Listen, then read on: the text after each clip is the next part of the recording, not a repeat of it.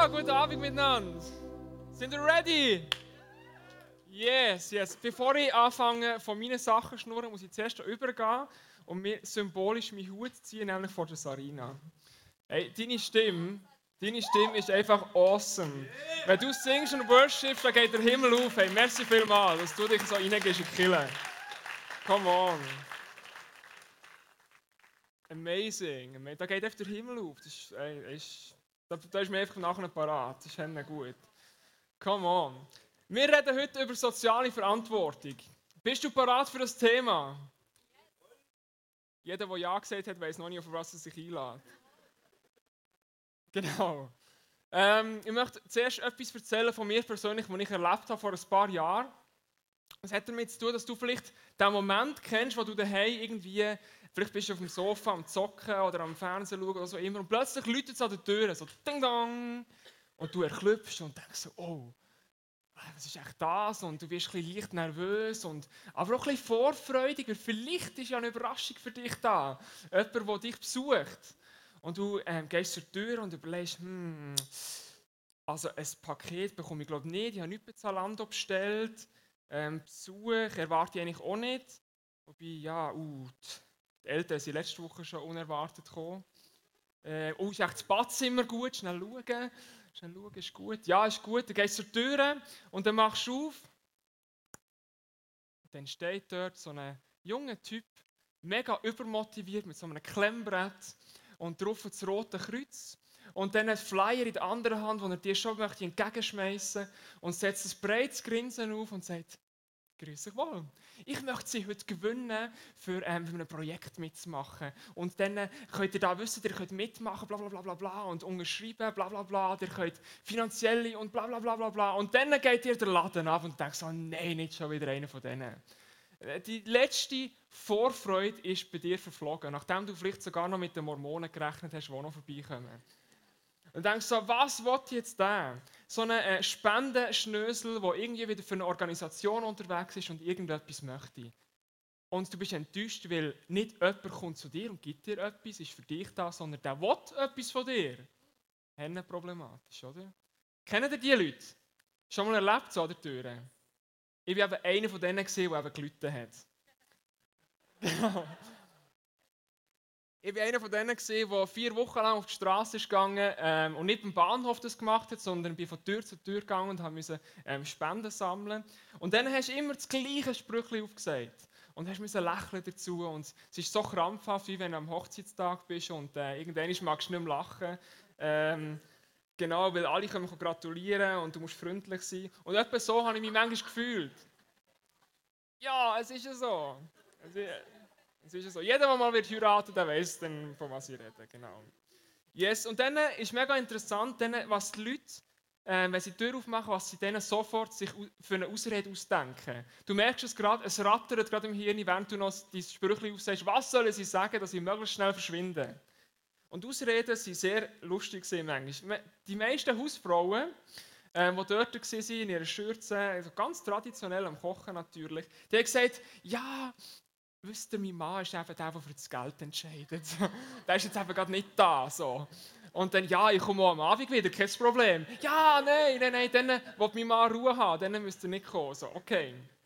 Oder zum Beispiel die, die so ein bisschen in der Hosentasche so, oh ja, es zerknüllt das Zähnerrötchen. Hey, schau, wo ist Geld? Schau, da ist Geld.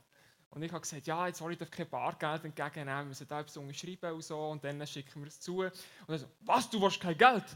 Ja, du kannst gerade wieder gehen, wenn du kein Geld willst, Mann.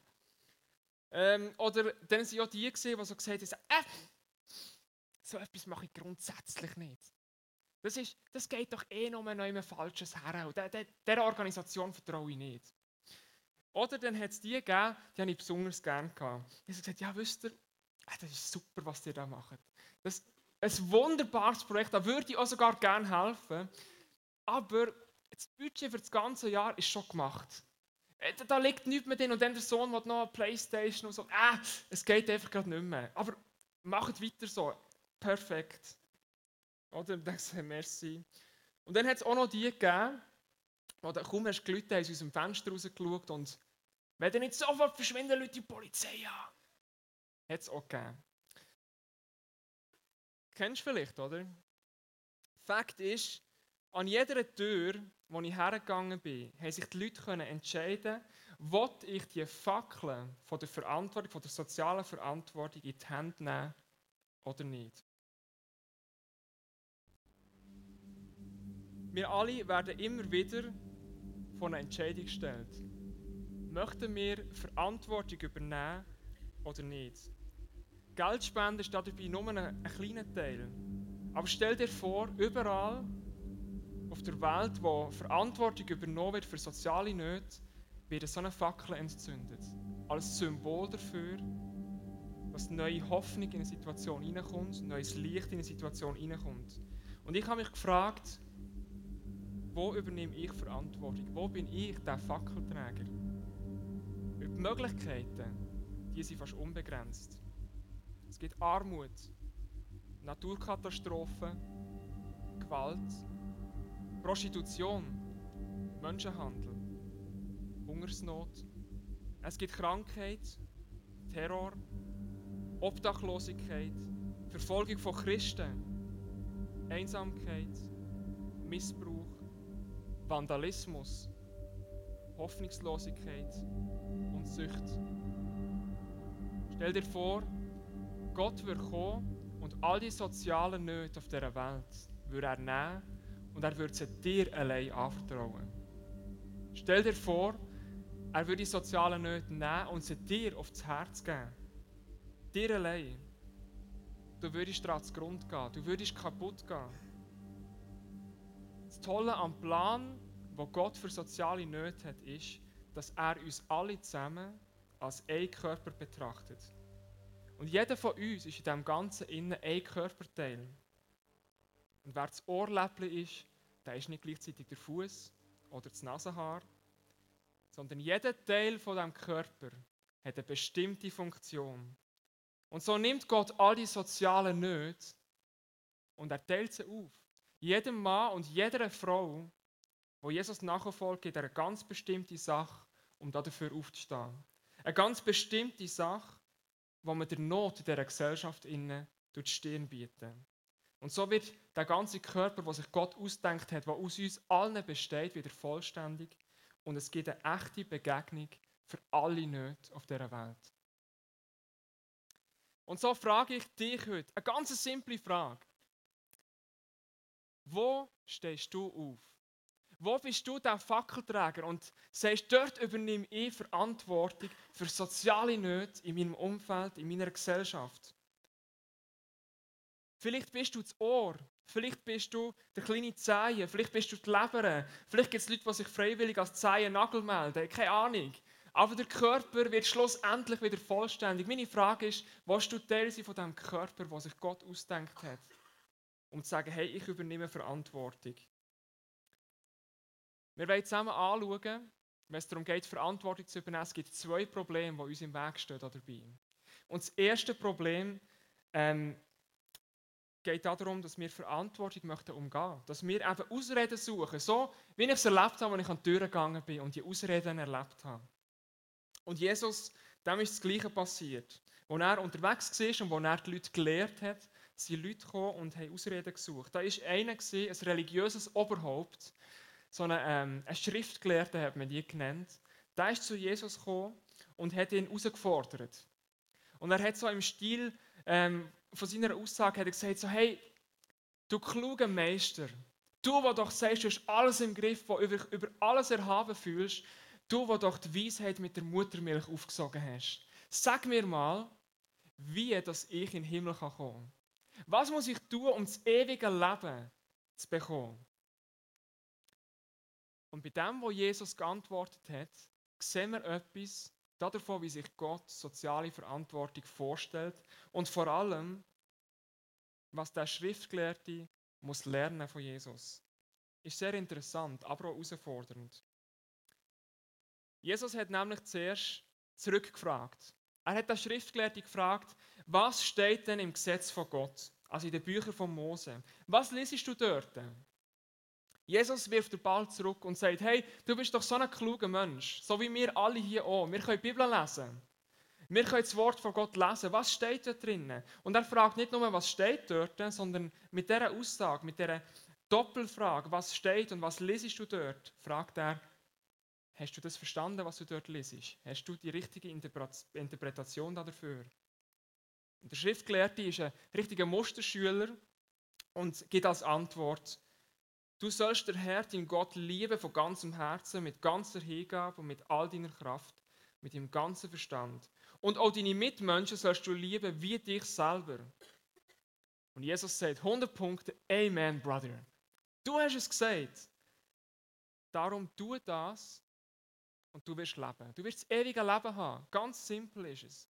Und das ist der Moment, wo Jesus der Schriftgelehrte so richtig, darf man sagen, an den Kochones hat. Weil nämlich in dem Moment der Schriftgelehrte ganz genau merkt, oh, die Antwort, die ich gegeben habe, die ist, die ist eben richtig. Und ich weiß sogar wahrscheinlich, was sie bedeutet. Aber das, was sie bedeutet, das gefällt mir nicht unbedingt. Und dann ähm, merken wir, dass sich der Schriftgelehrte möchte ausreden Weil er ganz genau weiß, was es bedeutet, der Mitmensch zu lieben. Weil er eigentlich insgeheim weiß es. Und dann sagt er aber zu Jesus, ähm, weil er sich verteidigen will, wer gehört denn eigentlich zu meinen Mitmenschen? Weil du musst wissen, ein Jude äh, von dieser Zeit, der, für die, seine Nächsten, das war seine Familie gewesen, und sein ganzes Volk. Also sein Volk, das er ähm, äh, wo er dafür verantwortlich war. Aber wer nicht dazu gehört hat, wer nicht dazu gehört hat, sind die Kranken zum Beispiel. Die sind nämlich ausgeschlossen worden. Oder wer auch nicht dazu gehört hat, sind ähm, Sklaven die nur als Objekt angeschaut worden sind. Wer auch nicht dazu gehört hat, sind äh, die ganz armen Frauen gewesen, meistens Witwen, ähm, wo ihre Männer gestorben sind. Die haben am Strassenrand müssen betteln, dass sie überhaupt noch etwas bekommen haben. Und wer auch nicht dazugehört hat, sind die Ausländer und die Durchreisenden, die manchmal am Existenzminimum gelebt haben und versucht haben, noch anderes etwas aufzubauen. Und jetzt wird er eine Bestätigung von Jesus. Jetzt wird er eine Bestätigung, hey, gell, Jesus, du bist ja auch in diesem Volk aufgewachsen, du kennst unsere Traditionen, gell, die Menschen dort, die sind nicht gemeint. Die, die Rand, am Rand der Gesellschaft sind, die sind ja selber schuld, die sind sicher nicht gemeint. Und Jesus antwortet ihm in dem Moment mit einer Story.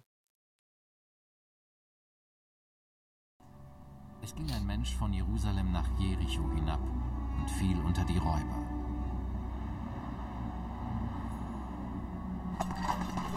Die zogen ihn aus und schlugen ihn und liefen davon und ließen ihn halbtot liegen, so wie er war. Es traf sich aber, dass ein Priester dieselbe Straße hinabzog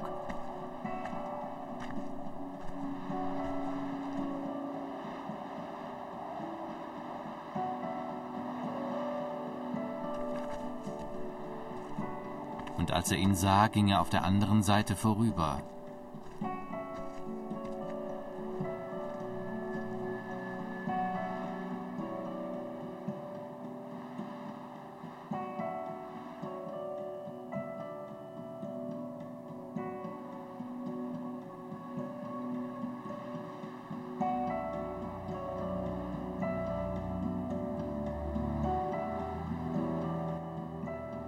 Ebenso kam auch ein Levit, der in der Gegend war, sah ihn und ging auf der anderen Seite vorüber.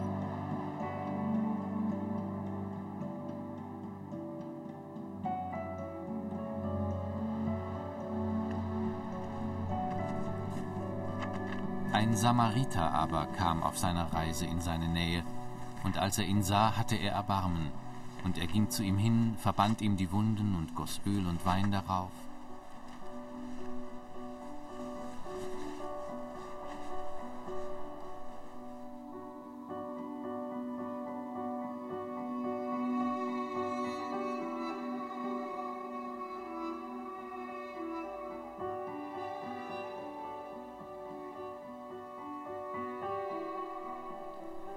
hob ihn auf sein eigenes Tier, führte ihn in eine Herberge und pflegte ihn.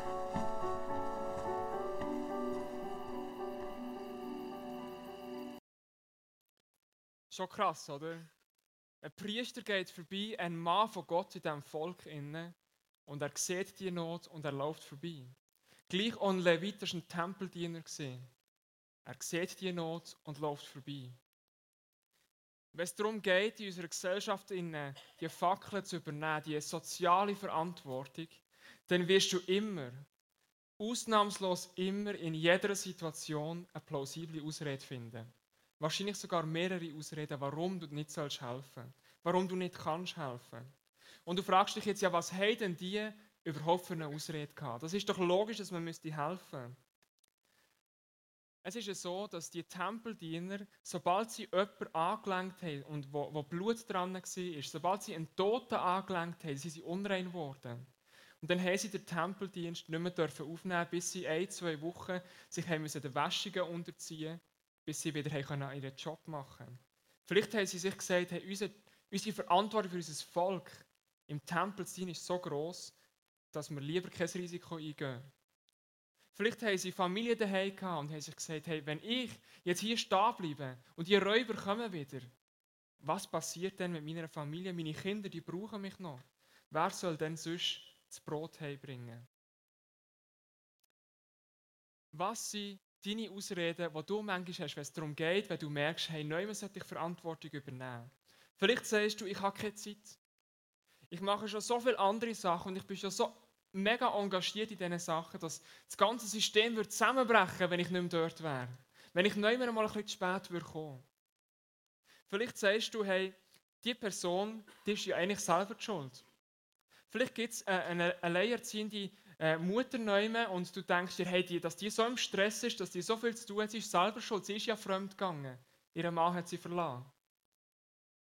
Und du magst recht haben sogar. Vielleicht ist sie selber schuld.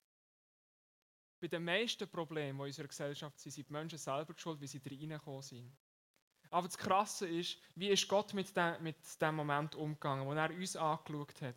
Wo er uns angeschaut hat und gesagt hat, hey, Jesus wird ans Kreuz gehen für die Menschen. Und Jesus ist dort im Garten Gethsemane gesehen, er ist geknäult auf dem, bei dem Stein und hat betet und hat Gott angefleht. Hey, wenn es eine Möglichkeit gibt, dann, dann lass mich von dem, lass mich von dem Leiden befreien. Dass ich nicht ans Kreuz gehen muss. Und ich bin mir sicher, dass in dem Moment, der Teufel zwischendurch gekommen ist und ihm ins Ohr geflüstert hat, hey, weißt du was, Jesus? Schau, die Menschen sind alle selber schuld. Sie sind weggelaufen von Gott. Sie sind weggerannt sogar. Sie haben nichts mit Gott zu tun haben. Und du willst jetzt für all die sterben. Und Jesus hat all die Menschen gesehen in diesem Moment wahrscheinlich, vor dem inneren Auge vorbeilaufen. Und er hat gesagt, ja, für jeden Einzelnen lohnt es sich. Und er hat den Weg vollendet. Im Jesaja 57, 18 lesen wir, ich sah ihre Taten genau. Und doch will ich ihnen wieder zurechthelfen und sie führen. Die Trauernden werde ich trösten. Ein Freudenlied lege ich ihnen in den Mund. Er hat alles gesehen, was wir Menschen machen. Dass wir weglaufen von Gott und trotzdem ist Jesus für uns ans Kreuz gegangen. Vielleicht hast du andere Ausreden parat. Vielleicht sagst du, hey, jemand anderes kann das viel besser als ich. Ich bin doch kein Profi in dem. Ich bin doch kein Spezialist. Das haben andere vielleicht sogar gelernt oder haben Ausbildung gemacht. Oder sind vielleicht schon länger neu in dem Land, wo sie helfen. Ich habe doch keine Ahnung. Oder du sagst, vielleicht ist es zu gefährlich. Und was eine beliebte Ausrede von uns ist, ist, dass wir sagen, hey, weißt du was, wenn ich da helfe, tun, das ist nur ein Tropfen auf einen heißen Stein. Das ist doch keine echte, das ist doch keine nachhaltige Hilfe. Der Drogensüchtige am Bahnhof Geld geben, hey, weißt du was, der kommt morgen wieder und weiss, ich bekomme Geld am Bahnhof und nimmt wieder Geld. Was bringt es, wenn ich dir helfe? Du wirst sehen, dass du noch mehr Ausreden parat hast. Für jede Not, die du siehst um dich herum, wirst du fünf bis zehn Ausreden haben, wo du sagst, aus diesem Grund kann ich nicht helfen. Aber der Gesetzeslehrer, wo Jesus gefragt hat, hey, wer sind denn meine Mitmenschen? Der ist von Jesus überführt worden durch diese Geschichte. Weil ihm Jesus zu verstehen gegeben hat, hey, wenn du willst Verantwortung übernehmen willst, wo Gott dir, wo Gott dir aufgetragen hat, wenn du die Fackeln willst nehmen dann wird es keine Ausrede geben. Es werden Ausreden kommen, aber du musst sie bewusst in den Wind schlagen. Weil sonst wirst du nie Verantwortung übernehmen in deinem Umfeld. Und so sagt ihm Jesus, hey, gang und folg dem Beispiel vom barmherzigen Samariter. Weil er ist stehen geblieben. Er hat die Not gesehen. Und auch er hat seine Gründe gehabt, warum er hat weiterlaufen konnte. Aber er hat ihm geholfen.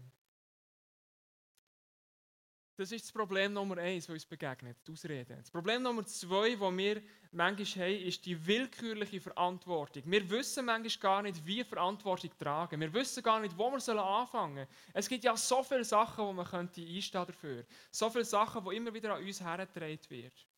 Und meiner Meinung nach gibt es ähm, in diesem ganzen System, innen, wenn wir so eine Verantwortung übernehmen eine gewisse Ordnung. Und wir fangen mal im Zentrum davon an.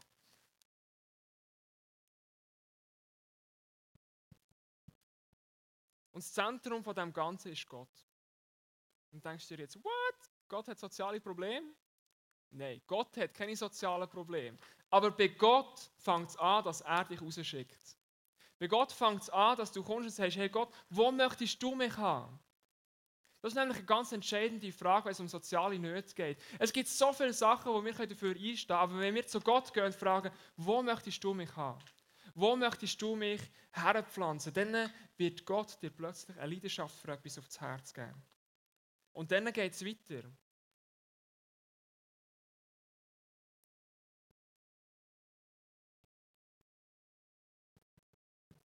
Der nächste Kreis ist unsere Family. Etwas ganz Entscheidendes. Die Family, wo wir drin sind, für die haben wir eine Verantwortung, die Gott uns gegeben hat. Ob das deine Geschwister sind, deine Eltern, ähm, deine Kinder oder ähm, ich hoffe, deine Verwandtschaft ist nicht allzu groß, aber unsere Family, die kommt als allernächstes. Die ist dort dran. Und wenn, wenn unsere Familie im Hintergrund für uns nicht Verantwortung übernehmen für Miriam und für mich, dann könnte ich heute nicht hier oben stehen und könnte so preachen und sie könnte gleichzeitig noch eine Ausbildung machen. Wir hätten schlicht nicht das Geld dafür. Aber wir haben eine Familie im Hintergrund, die sagt, hey, wir sehen die Mission, die ihr macht und wir helfen euch dort durch. Wir helfen euch finanziell dort durch. Das ist unsere Familie, die sagt, hey, wir, wir stehen da für euch ein. Und du wirst sehen, schon in deiner eigenen Familie drinnen, dass es genug Leute gibt, wo du kannst helfen kannst. Und wenn wir, mit unserer, wenn wir unsere Family abdeckt haben und sagen, hey, die ist in Ordnung, äh, da, können wir keine, da können wir keine neue Verantwortung übernehmen, dann geht es in unsere Extended Family. Und das ist unsere Church, die wir hier haben. Und ich weiß nicht, ob du zu dieser Family, von dieser Church hier dazugehörst. Aber wir haben nicht zum Ziel, zum am Sonntag einfach zusammenkommen, uns etwas Nettes anzuhören, sondern wir haben zum Ziel, hier Kirche zu machen, weil Menschen neue Hoffnung brauchen. Und am Sonntag kommen so viele Leute da rein, die ich kennenlerne, wo ich weiß, ich muss nur in die Augen schauen und ich weiß, dass ich nicht um. Und manchmal trauen wir uns aber nicht herzuschauen, weil was könnte es bedeuten, wenn wir herschauen, dass wir uns plötzlich überführt fühlen und merken, hey, eigentlich wäre ich jetzt an diesem Moment dran, zum Einstehen für diese Person.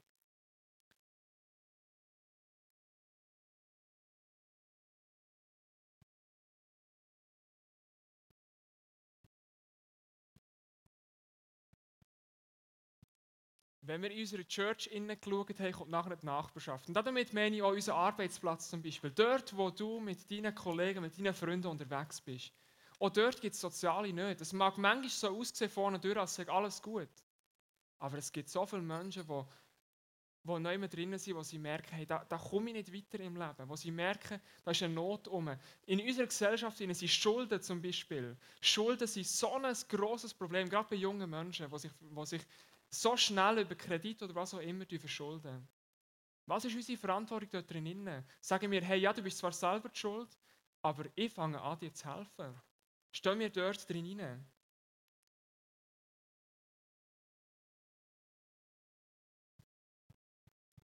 Und dann gehen wir schlussendlich weiter in unsere ganze Stadt, in unsere Dörfer, wo wir wohnen. Darum machen wir als ICF verschiedene Projekte unter dem Namen Acts, wo wir sagen, hey, es, uns ist nicht egal, wie es dieser Stadt geht. Wir wollen nicht einfach nur hier innen sein, sondern wir wollen unsere Stadt verändern. Und ich habe den Traum, dass wir in zehn Jahren mal an einem Punkt sind, wo, wenn wir nicht mehr da wären, wenn wir würden sagen, wir würden irgendwo herzügeln in eine andere Stadt oder ein anderes Dorf, das Bern kommt und sagt, hey, wenn ihr weggeht, dann vermissen wir etwas. Wir vermissen nämlich, dass Leute da sind, die sich um die kümmern in unserer Gesellschaft, wo sich sonst niemand darum kümmert. Und ich hoffe, dass wir als Kirche dort drinnen dürfen aufstehen Und dann schlussendlich kommt the whole world, die ganze Welt, wo du plötzlich wirst merken, oh hey, da sind noch so viele Probleme um, so viele Sachen, was darum geht, wieder aufzustehen. Aber was ich ganz wichtig finde in dem Innen, ist, dass wir im Zentrum innen anfangen. Und ähm, ich habe einen interessanten Speech gehört, den ich euch gerne möchte ähm, jetzt zeigen, was das auf den Punkt bringt. Number one, put God first. Put God first in everything you do. Everything that you think you see in me, everything that I've accomplished, everything that you think I have, and I have a few things, everything that I have is by the grace of God. Understand that. It's a gift. 40 years ago, March 27th, 1975, it was 40 years ago, uh, just this past March, I was flunking out of college. I had a 1.7 grade point average. I hope none of you can relate. I had a 1.7 grade point average. I was sitting in my mother's beauty shop. They still call it beauty shop now? What they call it now? Yeah, I was sitting in the beauty parlor. I was sitting in my mother's beauty parlor and I'm looking in the mirror and I see behind me this woman under the dryer. And every time she looked up, she every time I looked up, she was looking at me, just looking me in the eye. And I didn't know who she was, and I said, you know, she said, somebody give me a pen, give me a pencil. I have a prophecy. March 27, 1975. She said, boy, you are going to travel the world and speak to millions of people. Now, mind you, I flunked out of college. I'm thinking about joining the army. I didn't know what I was going to do, and she's telling me I'm going to travel the world and speak to millions of people. Well, I have traveled the world, and I have spoke to millions of people. But that's not the most important thing, the success that I had. The most important thing is that what she taught me and what she told me that day has stayed with me since. I've been protected, I've been directed, I've been corrected. I've kept God in my life and has kept me humble. I didn't always stick with him, but he always stuck with me. So stick with him in everything you do. If you think you want to do what you think I've done, then do what I've done. And stick with God. Wow, Amen, oder? Crazy, was ein Mann wie ein Denzel Washington ähm, für eine Demut hat, um zu sagen, in meinem Leben ist etwas wichtig, und zwar, dass Gott an erster Stelle kommt, im Zentrum inne. Und dass dort raus die ganze Power kommt. Weil manchmal denken wir so wissenschaftlich und denken, ja, die Erde dreht sich um die Sonne und dann müssen wir äh, den Weltraum entdecken und erforschen. Schlussendlich, alles, was wir jemals werden entdecken, dreht sich um einen Mittelpunkt. Und das ist Gott himself. Gott ist derjenige, der der Mittelpunkt von deinem und von meinem Leben ist. Und darum fängt ähm, die Verantwortung fängt dort an, dass wir sagen, ich übernehme Verantwortung für mein Leben und hänge mich an Gott. Und er wird eine Leidenschaft in mir entfachen. Eine Leidenschaft für die Welt, die Nöte zu sehen und dort rauszugehen. Eine Leidenschaft vielleicht wie bei Mose. Der Mose hat in seinem Volk gesehen, dass das Volk Israel demütigt ist worden, versklavt ist worden. Und Gott hat ihn geschickt, um dort einen Unterschied zu machen. Der Nehemia, auch ein grosser Mann aus der Bibel, der hat die kaputte Mauer von Jerusalem gesehen und hat gesagt, das ist die Stadt von Gott. Und ich will, dass sie wieder aufgebaut wird. Und Gott hat ihn dazu berufen. Der König David, die ganz berühmte Geschichte mit dem Goliath.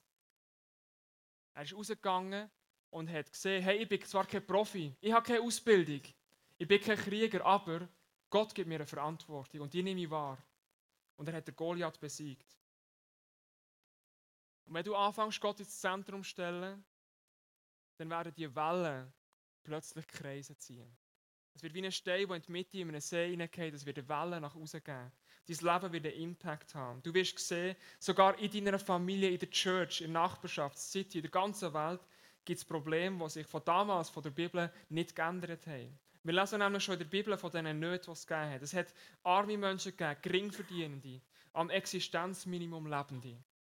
Es hat Waisen gegeben, Witwen, Alleinerziehende, Kranke und Sterbende und auch Trauernde, die Unterstützung gebraucht haben. Es hat Gefangene gegeben. Und in unserer Gesellschaft gibt es so viele Gefangene, nicht hinter Gitter. Es gibt so viele Gefangene, die, in der Seele gefangen sind. Es gibt Ausgrenzte und Einsame. Und vielleicht kennst du solche Leute in deiner Umgebung. Vielleicht kennst du sogar ganz viele solche Leute.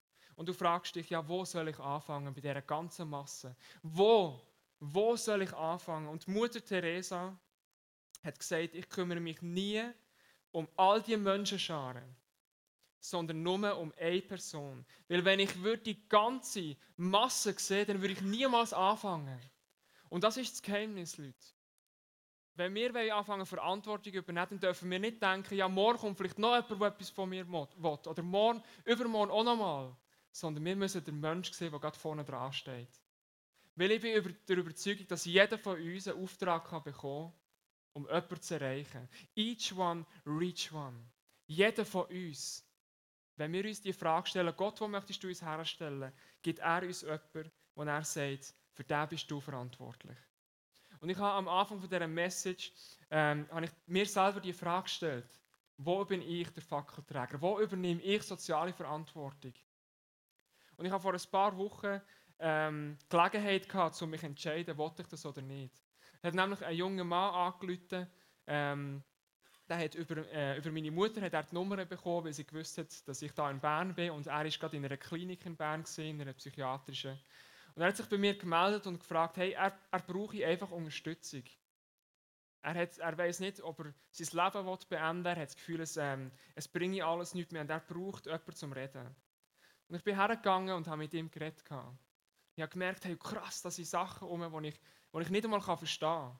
Und ich habe ihm gesagt, ich weiß nicht mehr machen, als dir zulassen und für dich beten. Und er hat das dankend angenommen. Und dann haben wir, haben wir gesagt, hey, komm, lass uns Tag für Tag gehen. Weil jeden Tag hat er mir geschrieben, hey, ich will, ich will nicht mehr leben, ich will mich umbringen. Und ich habe jeden Tag ihm gesagt, hey, lass uns nochmal einen Tag weitergehen. Lass uns nochmal einen Tag weitergehen. Und ich helfe dir und ich unterstütze dich so gut ich kann. Und das hat Zeit in Anspruch genommen. Es hat Telefongespräche gebraucht, es hat SMS gebraucht, es hat persönliche Begegnung gebraucht. Und mittlerweile ist es ein bisschen aufwärts gegangen. Aber ich weiß nicht, ob das so bleibt, ob es wieder schlechter wird. Ich habe keine Garantie, ähm, wie lange das, das geht, wie lange es mich soll investieren soll. Aber ich habe Gott das Commitment gegeben in dem Moment. Und ich habe Gott gesagt, ich werde den Mann begleiten, solange wie er mich braucht. Solange wie er mich braucht, werde ich die Verantwortung übernehmen, die du mir gegeben hast. Und ich weiß nicht, was morgen passiert, ob morgen nochmal jemand dazukommt, übermorgen nochmal jemand. Gott wird wissen, wie viele Leute er mir aufs Herz geben kann. Er wird wissen, für welche Projekte ich aufstehen kann und genug Kraft habe dafür. Und wenn du anfängst, soziale Verantwortung zu übernehmen, dann bitte ich dich um etwas. Mach es nicht, weil du denkst, dass du davon etwas bekommst. Du wirst keinen Applaus bekommen, du wirst kein Geschenk bekommen, du wirst kein Geldregen bekommen, du wirst kein Diplom bekommen. Es wird dir vielleicht niemand die Hände schütteln, es wird vielleicht keine Bekehrung geben, wie wir uns manchmal hoffen. Stell dich darauf ein, dass wenn du jemandem aus einer Not raushilfst, dass es nichts dafür gibt. Und warum nicht? Weil Jesus selber gesagt hat, was ihr für einen von meinen geringsten Brüdern, für einen von meinen geringsten Schwestern da habt, das habt ihr für mich da. Wir haben es für Jesus gemacht. Weil, warum ist es möglich, dass wir anderen Menschen die Hoffnung geben können? Weil Jesus für das am Kreuz gestorben ist. Er ist ans Kreuz gegangen, nicht nur um unsere Sünden äh, für die zu bezahlen, sondern er ist gegangen, um jede Not auf dieser ganzen Welt zu tragen. Und ich frage mich manchmal, wenn er am Kreuz gegangen ist, hey, ist er gestorben wegen den Wunden, die er hatte, oder ist er gestorben wegen dieser ganzen Last von der ganzen Menschheit, die er auf sich getragen hat? Was ist wohl schwerer gewesen? Er hat jedes Leid auf dieser Welt gesehen und hat es schon gedreht am Kreuz. Und wir sind diejenigen, die er möchte berufen, zum rauszugehen. Und zum sagen, hey, lass uns anfangen, die Welt zu verändern. Lass uns anfangen, Verantwortung zu übernehmen. Weil Jesus hat seinen Job gemacht. Und jetzt sind wir dran. Und er sagt uns wie ein barmherziger Samariter, hey, du hast es gesehen. Mach es genauso. Gang raus und übernimm die Verantwortung. Stell dir vor, überall, wo Verantwortung übernommen wird in dieser Welt, entzündet sich so eine Fackel. Eine Fackel, die Licht in die Dunkelheit bringt, die neue Hoffnung bringt, neue Perspektiven. Stell dir vor, überall, wo so eine Fackel brennt, wird die Botschaft von Jesus automatisch sichtbar, ohne dass wir überhaupt Worte benutzen müssen. Stell dir vor, es gibt in unserer Umgebung nicht nur so Fackeln auf einzelnen Hügeln, wo man von weitem sieht, sondern dass alles durchdrungen ist von diesen Fackeln, weil mir jeder, jeder von uns aufsteht und sagt, ich gehe raus. Wir haben jetzt Anfang Februar und es ist für mich ein ganz entscheidender Moment in diesem Jahr. Weil wir schließen heute die Fearless Love Serie ab. Fearless Love, wo wir als Jahresmotto als Church haben, wo wir sagen, wir möchten furchtlos sein. Furchtlos in unseren eigenen vier Wänden hier, wenn wir Welcome Home leben und jeden empfangen. Wir sind furchtlos und bringen das Evangelium zu unseren Freunden, zu unseren VIPs. Und wir sind furchtlos, indem wir soziale Verantwortung übernehmen. Und ich frage dich heute, bist du dabei, mit uns in diesem Jahr Kirche zu bauen? Bist du dabei, mit dem Motto, wo wir sagen, wir gehen für das. Wir möchten einen Unterschied machen. Oder du kannst rausgehen und sagen, ja, ich entscheide selber das Jahr, was mein Motto ist. Das darfst du. Du kannst rausgehen und sagen, vielleicht finde ich etwas Besseres. Aber wir brauchen jeden Einzelnen, der da sitzt, um unsere Umgebung zu erreichen, um unsere Families zu erreichen, um unsere Nachbarschaft zu erreichen, um unsere Arbeitswelt zu erreichen. Überall kannst du Verantwortung übernehmen. Und wir wollen einen Unterschied machen als Church hier in dieser City und unserer Umgebung. Du wirst jetzt Gelegenheit haben, um einen Action-Step zu machen. Ganz praktisch, ähm, zum zu sagen, ich entzünde die Fackeln für mein Leben ganz persönlich. Ich übernehme Verantwortung. Ich fange an, Verantwortung zu übernehmen. Vielleicht ist dir schon jemand in den Sinn gekommen, wo du ganz genau weißt, für diese Person könnte ich anfangen einstehen. Vielleicht weißt du ein Projekt, wo du weißt, das sollte ich eigentlich schon lange reinstehen und anfangen, Verantwortung zu übernehmen. Für Menschen, die es nicht so gut haben. Und du hast Gelegenheit, heute ähm, eine Fackel anzuzünden, symbolisch für ein, mit so einem langen Zündhölzchen. Ähm, es werden da vorne Stationen haben, zwei jeweils bei der Bühne. Hinten wird es zwei Stationen haben. Und du kannst vorkommen und das Streichhölzchen anzünden und symbolisch einfach Gott hergeben und sagen, ich übernehme Verantwortung. Und mach es nicht, wenn du dir sagst, ey, ich bin mir nicht so sicher, ob ich das machen soll. Mach es nicht, wenn du das Gefühl hast, du, du bekommst etwas dafür, sondern mach es, weil du merkst, ja, es ist an der Zeit, aufzustehen und ein Zeichen zu setzen. Lass uns aufstehen und zusammen beten. Jesus, merci vielmals, dass du uns als ganze Kille möchtest brauchen dafür, um die Welt zu verändern. Und ich glaube, dass die Kille die Hoffnung für die Welt ist. Weil wir eine Hoffnung haben, die du uns gegeben hast. Weil du die einige gesehen bist, die als allererstes gesagt hat, ey, ich habe alle nicht gesehen. Ich bin für sie gestorben. Und jetzt brauchst du uns dafür, um einen Unterschied zu machen. Du siehst, wo in diesem Saal innen gewisse Bedenken sind, wo Ängste sind. Was könnte passieren, wenn ich mich Gott zur Verfügung stelle? You never know what happens. Aber Gott wird dich brauchen in deinem Leben. Er wird dich brauchen in deinem Umfeld, wo du bist. Und er wird Krasses mit dir machen, wo, wo vielleicht Geheimnisse sind zwischen euch. Wo vielleicht niemand anders sieht, aber es macht einen Unterschied in seinem Reich. Und Heilige Geist, ich bitte dich, dass du durchgehst durch die Reihe anfängst Feuer entfachen, dass du anfängst Herzen packen. Dass wir die Missstände in unserer Gesellschaft sehen, in unserer Familie. Und dass wir dürfen anfangen, eine Antwort zu geben, dass wir aufstehen.